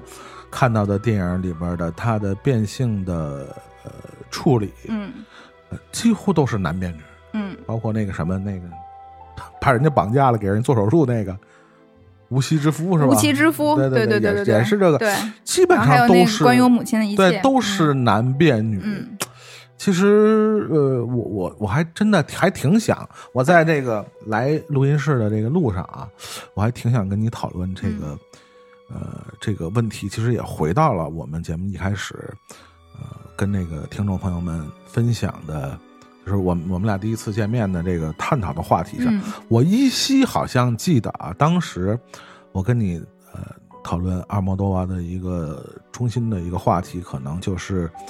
呃，他究竟算不算一个女性题材的嗯导演？嗯嗯就是或者算不算一个就女性主义的电影的导演？嗯呃，就今天我们回头来看他的呃题材，当然很多这个这个评论也好，还是这个文章也好，肯定会把这个阿尔莫多瓦归类于这个女性题材的导演。对，但是其实我会觉得，比如有一些的阿尔莫多瓦的电影里边会，呃，起起码从表面上你感受到的是某种呃，就是我们现在特别时时髦的角度叫男性凝视的，是的是的某某些是的角度，就是对你一度会怀疑，尤其我们嗯。大家了稍微了解点，知道这是一个出柜的导演，然后他居然用一个非常呃男性凝视的角度在展示一部一个女性的众生相，呃，但是呢，我又在想，你如果去做一定程度的横向类比，你比如呃。也不算是特别远的，比如说我们在我我最近在资料馆看过的，比如说这个特吕弗，嗯特吕弗的那部那个《痴男怨女》，嗯，对，我也啊看您也看了，应该是腿对，那也是一个特别典型的，嗯就是直男视角的，就是男性凝视的电影。不一样，呃，但当然不一样，对，这是就就这就这就是我要说的问题。对，包括你去想想，那你那个电影你可能也是看了，也是。资料馆办那个费里尼的这个影展，哦他的 《女人城》啊女人城费里尼也是一个非常直男的男性的。特里弗是腿，费里尼是胸，对对对对对，就是这是典型的嗯男性凝视的视角，在展现这些女性题材。当然，他们无一例外的都是非常热爱女性，美，对呃，包括女性本身，对女性题材，对嗯女性之美。当然，可能爱的。爱的方式不一样，或者嗯爱的角度不一样，嗯但无毫无毫无例外，他们都是无比的热爱女性。他们对女性的热爱是如此的强烈，强烈到我们在荧幕上都能看到。呃、当然，我特别能了解，在当下的这种这个环境之下，有一些，尤其是女性观众可能会，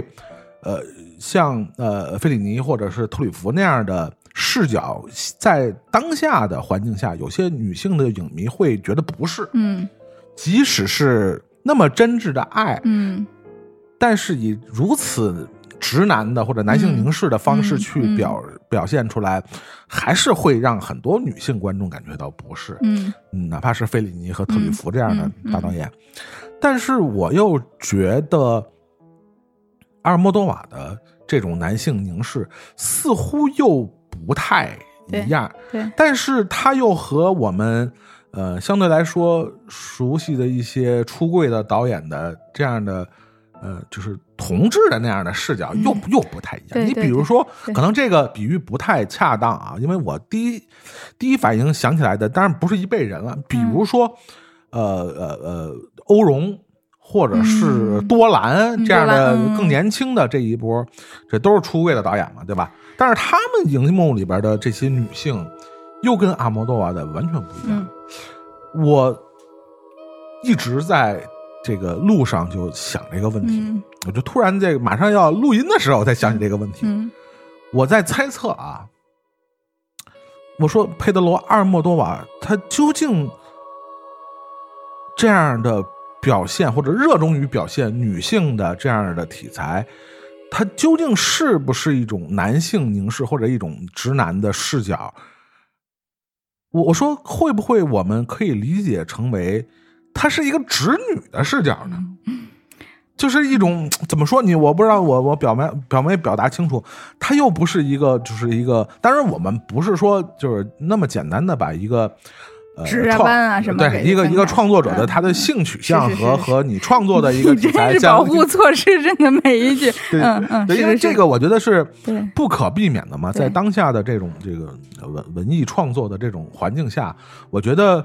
呃，倒不是说怕政治不正确的问题啊，但是确实是你会发现，呃，环环境发生了变化，就像我刚才说的一些以前我们奉为大师的作品，嗯嗯今天肯定更多的发现了一些政治不正确的，呃，不不光是政治不正确，因为确实让让一部分影迷，我觉得不光是男性影迷也好，还是女性影迷，还是什么性别的影迷也好，嗯他确实感到了一些生理不适，就是哪怕像嗯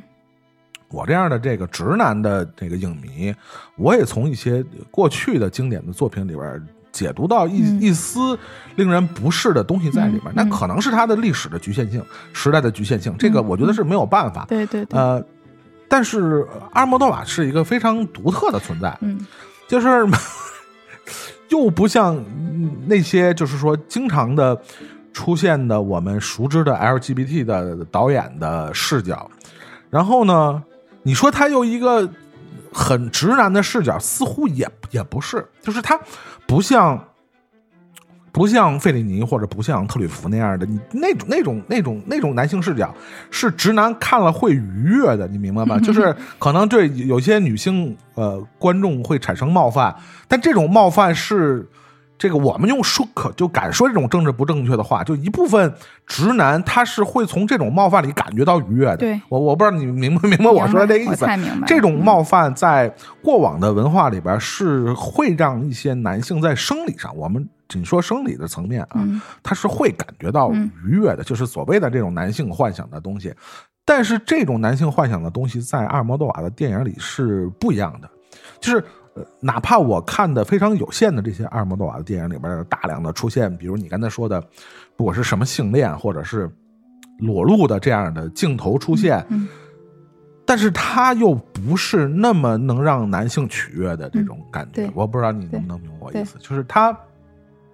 并不会从就虽然我们知道早期的这个 他那些电影在国内流传，被这些影迷对吧，这个互相的传阅，猎猎奇就是只是猎奇而已。但你看完了以后，呃，操，就这，就是甚至会有点恶心，觉得呃，恶心，对对，我也能明白这个意思，但是就就是那种，但他又不是那种的，嗯，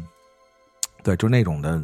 以往的我们知道的 LGBT 题材的那样的表现，所以他还挺挺奇怪的，我觉得他这样的表现方式。我来回答你的所有问题。嗯嗯特别，我觉得太巧了，就这个真的是太不谋而合了。本来呢，就是在想要做这个选题的时候，只不过就是想跟大家重新就是念叨念叨我有多喜欢这个导演，然后这个导演跟我就是有多少的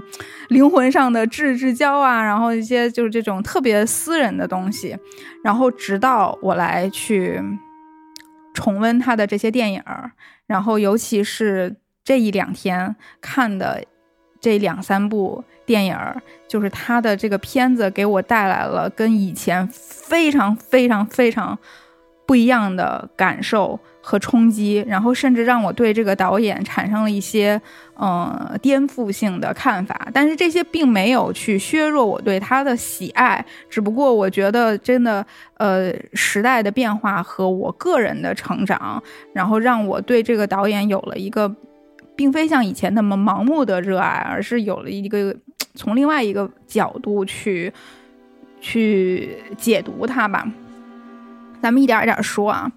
嗯，先刚才说的一个小的一个点就是变性，就是他的电影里只有男变女，嗯，给我的感觉是因为就是他这个阿姆多瓦这个导演是对男性这个性别是很绝望的嗯，嗯，诚然他是一个出柜的同性恋者，然后我觉得这一部分的原因有大部分是因为他幼年的一一些经历，这个是给他造成了不可逆的一个身心上的一个一个负面的影响吧，然后让他变成了一个同性恋者，也就是说。他可能是在那一刻一直到现在，他所有身体上的欲望的对象只能向一个男性去去成去去去做，就是他以他在每个人个体的身体肉体的欲望，他可能真的就是他只愿意去跟男性来去做或者说做这个事情。私他私人化的生活或者他私人化的个体只能呈现出这样的欲望的展现。对对对，这个欲望可能也包包包括一些爱情，嗯就是爱情本身，然后和肉体的东西。但是生理上对生对对对，但是我觉得他对于男性这个性别来讲是非常失望甚至绝望的。嗯然后，所以他给他的笔下的这些，可能还对。呃，这个生活对生命有希望的人，然后的一个去解决的办法和处理的方式，就让她变成女的。因为什么？就是他对女性的这个感情是神圣的。我觉得他对于女性，他之所以跟你刚才说的直男凝视是有差别的，因为那些导演。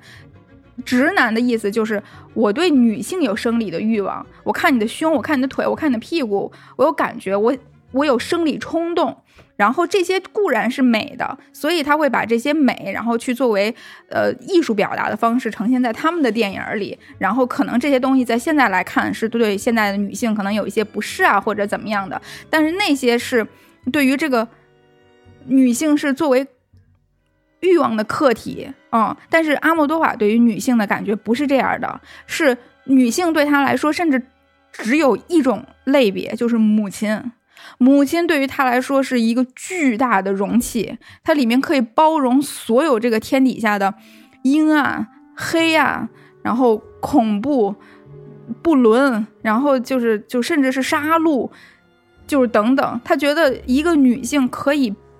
把所有这些都包容，她是值得被仰视的，她值得就是，所以他对于女性的这个嗯。这个爱不是出于另外一个性别，而是他自己是就好像看上帝一样来去，他眼中的女性都是这样的，嗯，甚至他眼中的女性都是妈妈，妈就母亲跟女性是可以画等号的，所以我们从他的电影里就看见了女性那么大爱。就我为什么以前会喜欢他，就会就是觉得哇塞，就是。哪怕自己身上就可能跟呃她的、呃、自己的老公啊或者自己的儿女啊发生那么多不幸的事情，这个女的还可以以一个非常的呃平和的这种这种淡然的态度来去包容。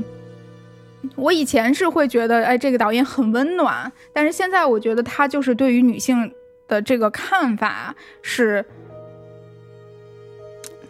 就他觉得。他觉得女性都是具有这样的本能的，嗯，所以这个对我来说，嗯，首先我作为一个女性来说，其实是有一些不公平的。我所以我在看完现在，尤其我今天中午是看了回归。那真的是一个，就是我操，女性史诗啊！就全镇子上都是他们，恨恨不得都是寡妇，然后就感觉寡妇的就是她老公都是被她杀死的，都是被老老婆杀死的。然后，但是依然就是可以非常坚韧勤劳的，就是过这一一一生嘛，就好像《痛苦与荣耀》里头那个呃导演的妈妈一样，也是那个佩内路克克鲁兹演的，那真是她的缪缪斯啊！就是我觉得。阿莫多瓦他理想化的女性的形象就是他作品里的这些女性的形象，但是我作为一个女性，我想跟自己，然后也跟其他的就是看他电影的女生朋友说，就是大家不必做到这么完美，就是不必一定要逼自己，好像也能做到他电影里面那么理想化的那种包容的感觉，对他的这样的。这个对于女性，所以只有一个同性恋者可能才有能力，或者才会对女性的这个认知是这样的。你一个异性恋，一个直男是不会的，因为他一定夹杂了很多生理的东西在里面。所以呢，就是与此同时，我看了那个对他说和无无妻之夫，就是从看这两部片子的时候，我感觉了不是。我甚至看你说的特吕弗跟看那个费里尼的那些大胸大屁股的时候，我没有感到不不不不是，因为我自己作为一个女的来说，我也觉得女性的这些性器官很美，我不会觉得好像是在被凝视什么的，我反而看无妻之夫跟对他说的时候，我觉得不是了，我觉得他用了很多纯一百八十度俯视的这个角度，然后来去展现他一个一个。裸着的胸也好，就是一个身体本身就丝毫没有任何的遮挡，没有任何的避讳。我觉得导演他自己可能还说啊，我是那个呃，就是很纯洁的，因为尤其是在《无妻之夫》里，他虽然是一个就是没有任何的遮挡去裸露他的这个身体，但是因为都戴着什么什么那个医用手套呢，然后都是那个非常纯洁，他所展现出来的时候没有任何参加任何。恶心的杂质，然后我来去我来去拍的我这个视角，但是我还是觉得不是了。我觉得这种凝视跟你刚才说那个凝视是不一样的，嗯，就是嗯，是我觉得他的局限性，嗯，就是他并没有把女性当做个体去爱，他把女性当做了一个群体，甚至当做一个上帝去爱，这个我是。不太能接受的，就是对你来说，神话和物化其实某种程度是一样的。对对，就是这个意思。尤其他在那个呃，就我看对对他说的时候，我一度我都看不下去了。我就觉得，你凭什么，嗯，能够把，就因为这里面的两个女性角色都是植物人的状态，都是一个不能有自己的。就是只有就什么器官在运作，然后所有的精神都就没有 自己主张的那么一个状态下，然后你让你笔下的男演员，然后去跟他去去去照顾他，然后完全就是不是互相的，是是是单向的，然后来去施爱，甚至来去做爱。然后让她怀孕怎么怎么样，但是你并没有给到任何你觉得对于这个男性的这个不妥，有有有一些有一些自己的态度在里面，并没有，他是完全的，甚至就觉得这个爱是非常非常伟大的，就是那种那种意思。包括他用了那个短片儿啊，他那个把男的缩小，对对，进入身体，对，那不就是灯草和尚吗？你看过灯草和尚吗？没有没有，你你去看看那那段一模一样的了，不定谁抄谁。我跟你讲，就是他把男的缩小之后进入到女的的身体，然后就是我觉得他这个一定是导演他的有一些这种这种想法，他他就觉得就女的就是我操，就是好像是宫殿一样，回归子宫，对对，就是它就是那么庞大的，我宁可我自己缩成那样，然后我去我去。进入到他的我身体迷宫里去探寻，去怎么样？然后，但下一个镜头是那个女的在睡梦中，好像你知道，就是有有了一些生理的反应。我觉得我就是就这个电影，就我觉得毁了我三观一样的。就是怎么说呢？跟我以前看也也也不一样了。就我也在反思，是不是我被现在的一些啊社会化的嗯观念上的。这个教条所影响，为什么以前我没什么感觉，现在我真的不太高兴了看的。然后以及那个无妻之夫，无妻之夫更甚，就是他这个电影最终歌颂的是那个变性的人，嗯嗯，就是被班德拉斯这个角色去呃，就是控制，然后去由他。其实也是个复仇的故事。对，对我更能理解复仇的那一线，因为很多包括。阿姆多瓦在采访里，他自己都说，嗯，他那个强奸没有实施，就没有发生，啊，就是你根本就，就一切好像都是那个班德拉斯这个角色太控制狂了，他这个强奸都没有发发生，他就自作主张的觉得，他就把他所有的这些负面的情绪就给到了这个呃试图强奸他女儿的这个人身上，然后给他在他身上进行了后面一系列的复仇，好像这个所有的错都是这个控制狂的这个问题啊，我觉得。你没有发生的强奸，他也是强奸啊！强奸未遂，对，对呀、对呀、然后他人家那个女女生就是已经说了，就就是反抗了的，对。然后但是你跑了，就是你后面是，所以有的人会说他这犯的错也不至于要让他什么就是切鸡鸡啊什么什么的这些，造成后面一系列的恨不得灵魂都丢了的的这么这么一系列惩罚。反正按现在网友那个标准，那个切的也不算过分，对呀、对，现在肯定肯定都觉得他的人人均都是切，现在啊，根本就不过分嗯。就我，但是我会觉得，就是他有点太歌颂他自己的这一个角色了。诚然，我都能理解他最后就这个他这个电影想表达这一个人，他嗯，即使性别变了，外表变了，他这个内心的这个灵魂和承认对自己本我的这个。这个追求，然后是一种你坚强也好，是一种就是这个非常强大的力量也好，但是你不能去抹杀他之前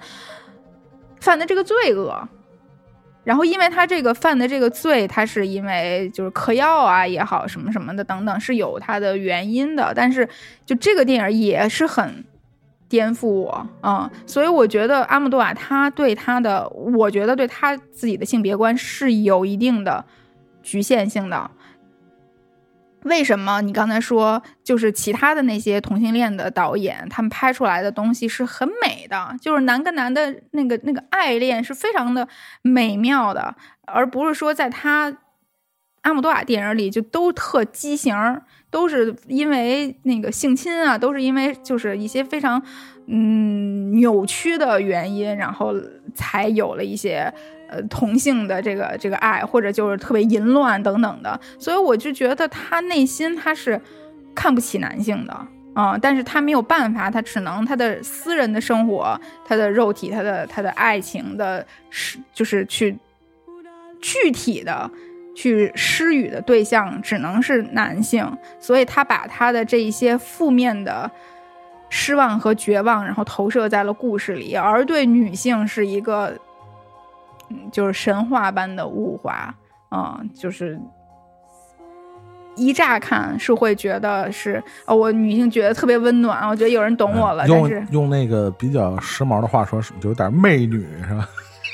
有对对对对对对对对对对，所以就是还是我们推荐的那部嗯、电影的名字啊，也可以非常好的说明这个阿尔莫多瓦的电影啊，就是痛苦与光荣，还有一个就是关于母亲的一切，是吧？就是嗯嗯嗯，今天我在这个阿尔莫多瓦专题主要的作用就是为了拦着杨欢喜，就是我不拦着他，他可能能说到后半夜去啊。所以我们今天这个啊，你要说什么我要说就是我真的是天秤座，啊？所以我真的谁是天秤座？阿姆多瓦呀。哦，是啊，啊所以他真的是天秤座，就是他一方面可以对女的是如此的这个，然后但是他在处理男性的时候，其实又异常的冷漠。有失公允是吧？啊，你觉得是有失公允是吧？嗯，更多的平有点歪不是不是，真的是平的，啊就他对这边有多少的热爱，对这边就有多少的冷漠啊有点矫枉矫矫矫枉过正这种感觉。对，或者是在片子里，我觉得也是，就是他在描写那些，就尤其是这这这个自传三部曲的时候，是特别冷眼的那那种感觉。我是在讲故事，但是我没有给任何的态度。啊、我即使是在讲那个，就是我这个爱人什么的，但是我没有给太多的态度，而在他所有的女性电影里，他全是态度。嗯，那个我们这期节目啊，可能这个还是得分这个上下两两期来说一个专题啊，因为确实我要不拦着他，他这没完了，他今天可能 我们可能能做成这个月度的这个每周都是阿尔莫多瓦的节目啊，因为本来他之前这个我们准备片子的时候，杨欢喜是给我就是个人推荐是写了四个电影的名字啊，然后这个今天节目的这这这段时间只说了《痛苦与荣耀》，对。所以这个我还得拦着他啊！这个想听这个更多的推荐啊，我们还是在下期节目里边看看这个杨欢喜给我们推荐的其他三部电影是什么啊？也更多的在呃下期节目里和大家分享更多的关于这个阿尔莫多瓦的这个艺术艺术造诣和他的呃爱、死亡与欲望的内容啊。那如果你们有什么想和我们分享的这个电影的主题啊，欢迎大家加入我们的微信群啊！我们的微信群叫“天堂第九”啊，这个入群的方式是在这个微博里边搜索“天堂电影院”，唐是糖蒜的糖，院是许愿杂谈的院，然后这个搜索到这个微博，然后置顶的这个微博的二维码。扫这个二维码，我就可以把你加到我们的这个群里啊。那我们就下期节目再见，拜拜，拜拜。